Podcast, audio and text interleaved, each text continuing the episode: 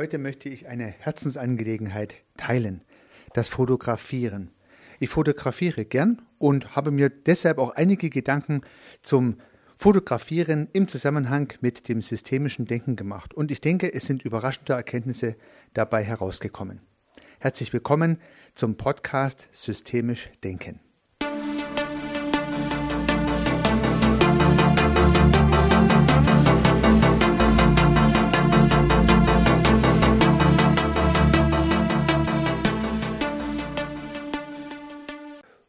Früher, als ich im Studium unterwegs war, da hatte ich einen Kommilitonen, der hat auch sehr viel fotografiert zu dieser Zeit und er hat dann immer seine Hände so zu einem Rechteck zusammengelegt und durchgeschaut, hat also immer ein Motiv gesucht, was er fotografieren kann. Es war zwar in seinem Fall mehr so ein Gag gewesen, aber letztendlich ist es mir im Gedächtnis geblieben. Das heißt, das Suchen eines Motives.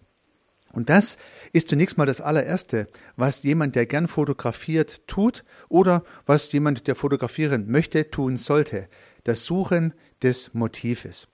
Und um ein Motiv zu finden, muss man aufmerksam sein, seine Umwelt aufmerksam beobachten und ich finde auch wohlwollend sein, mit seiner Umwelt wohlwollend umgehen, dann findet man auch schöne, passende Motive, die einem gut gefallen.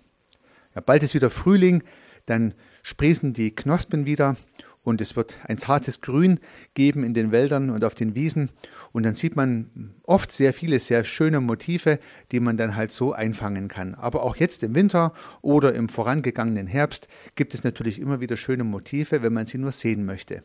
Und das ist schon mal der erste Punkt, die Selektion des Motivs.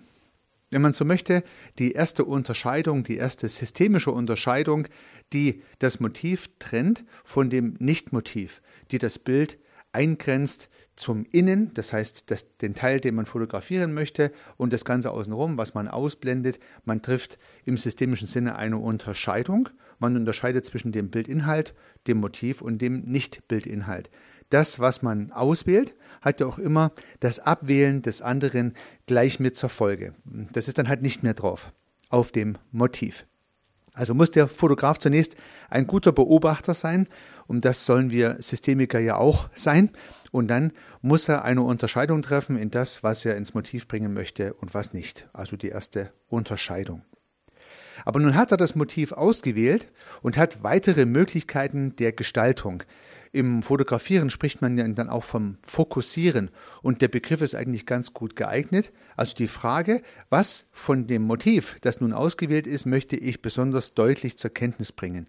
Und dann kann ich äh, mit dem Fokus arbeiten. Der Fokus ist die Brennweite in Zusammenhang mit der Blende, also die Öffnung, die das Licht durchlässt. Die Blende ist das eine Instrument, das andere ist die Brennweite des Objektives. Und mit diesen beiden Dingen kann ich nun arbeiten und spielen und kann gewisse Dinge scharf machen und gewisse Dinge halt unscharf machen, den Fokus bilden. Und damit kann ich ganz bewusst gewisse Dinge in den Vordergrund rücken.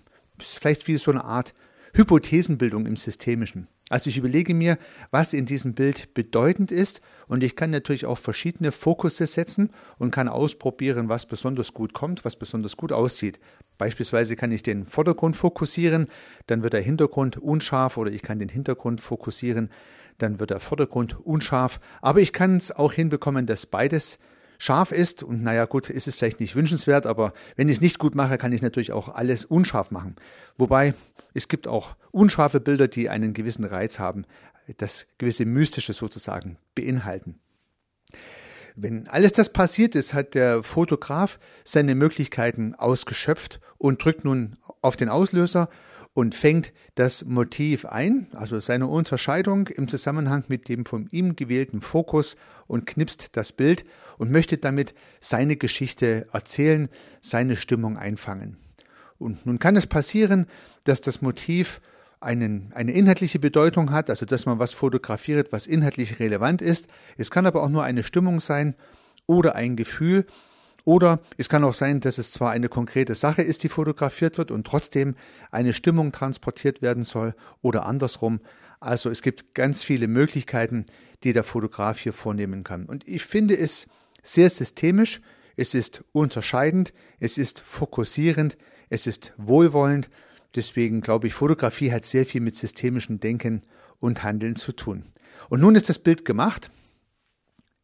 Und nun kennen Sie ja vielleicht als Betrachter auch Bilder. Und es gibt Bilder, die sprechen einen sofort an.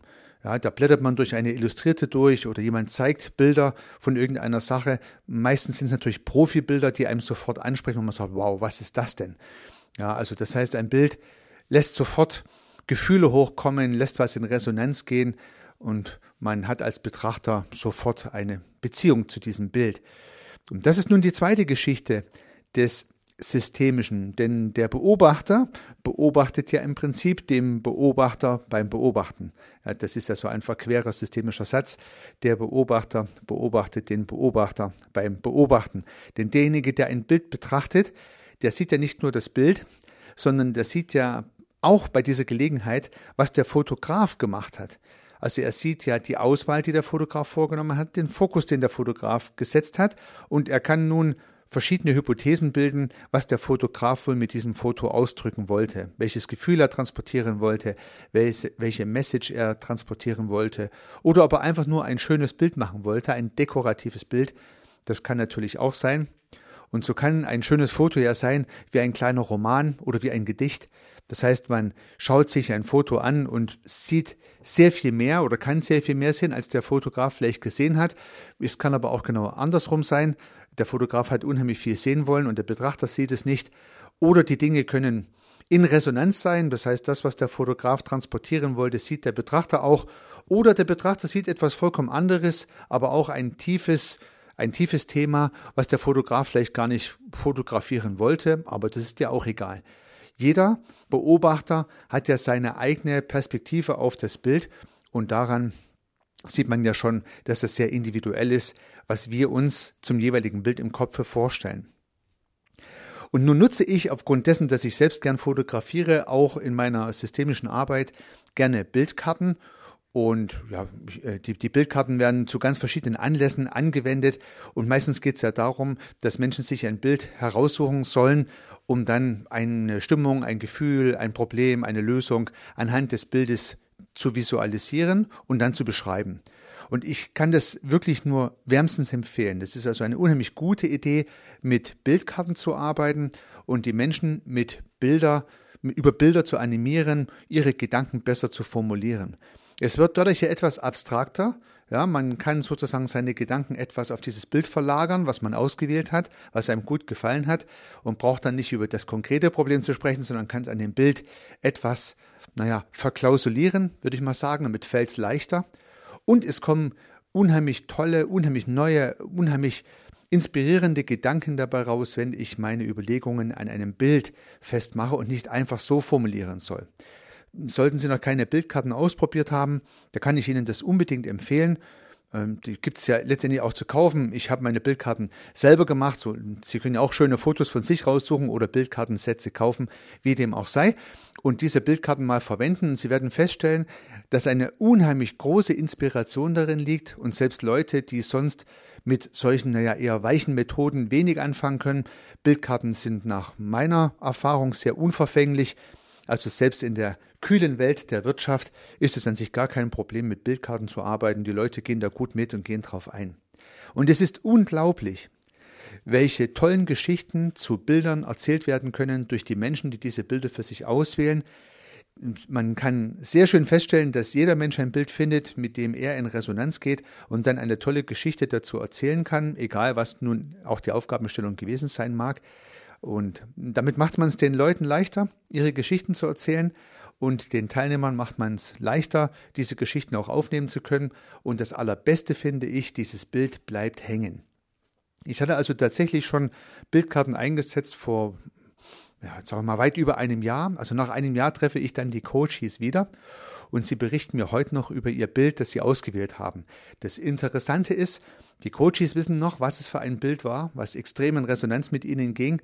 Und auch ich weiß es noch. Das heißt, obwohl schon ein Jahr vergangen ist, weiß ich heute noch, welche Bilder teilweise ausgewählt wurden, weil diese Bildmessage sehr, sehr viel mächtiger gewesen ist als nur ähm, die Aussage an sich. Viele Coaching-Sessions hat man dann vergessen, was gesagt wurde. Also jedenfalls der, der Coach hat es vergessen, weil man ja doch das ein oder andere macht. Aber wenn Bildkarten sehr aussagekräftig ausgewählt wurden und tolle Geschichten dazu erzählt wurden, dann bleibt das Bild sowohl beim Coach hier als auch beim Coach lange Zeit hängen und das unterstreicht dann nochmal die Macht der Bilder, die man hier mit Bildkarten erreichen kann. Ja, liebe Zuhörerinnen, liebe Zuhörer, Sie sehen schon, das Thema Fotografie und Systemik lässt sich in vielerlei Hinsicht miteinander verknüpfen. Der systemische Fotograf, der wohlwollend beobachtet und Situationen festhält, der systemische Betrachter von Fotos, der ähnlich wie bei einem Buch, wie bei einem Gedicht, wie bei einem Gemälde die Geschichte erkennen möchte und natürlich auch der Nutzer oder Anwender von Bildkarten, die dann diese beiden Ideen miteinander vereinen. Ähm, wenn Sie Interesse haben, können Sie sich gerne mal meine Bildsammlung anschauen. Ich habe ein paar, paar besonders aussagekräftige Bilder auf meine Website gestellt. Sie finden es unter www.servicearchitekt.com slash Galerie. Da habe ich ein paar Fotos drin und auch einen kleinen Blogbeitrag, den man nochmal nachlesen kann, wenn Sie möchten. Also nochmal www.servicearchitekt.com slash Galerie. Dann wünsche ich Ihnen zukünftig beim Fotografieren, beim Betrachten von Fotos, aber insbesondere beim Nutzen von Bildkarten sehr viel Erfolg. Unternehmen Sie was, Ihr Heiko Rössel.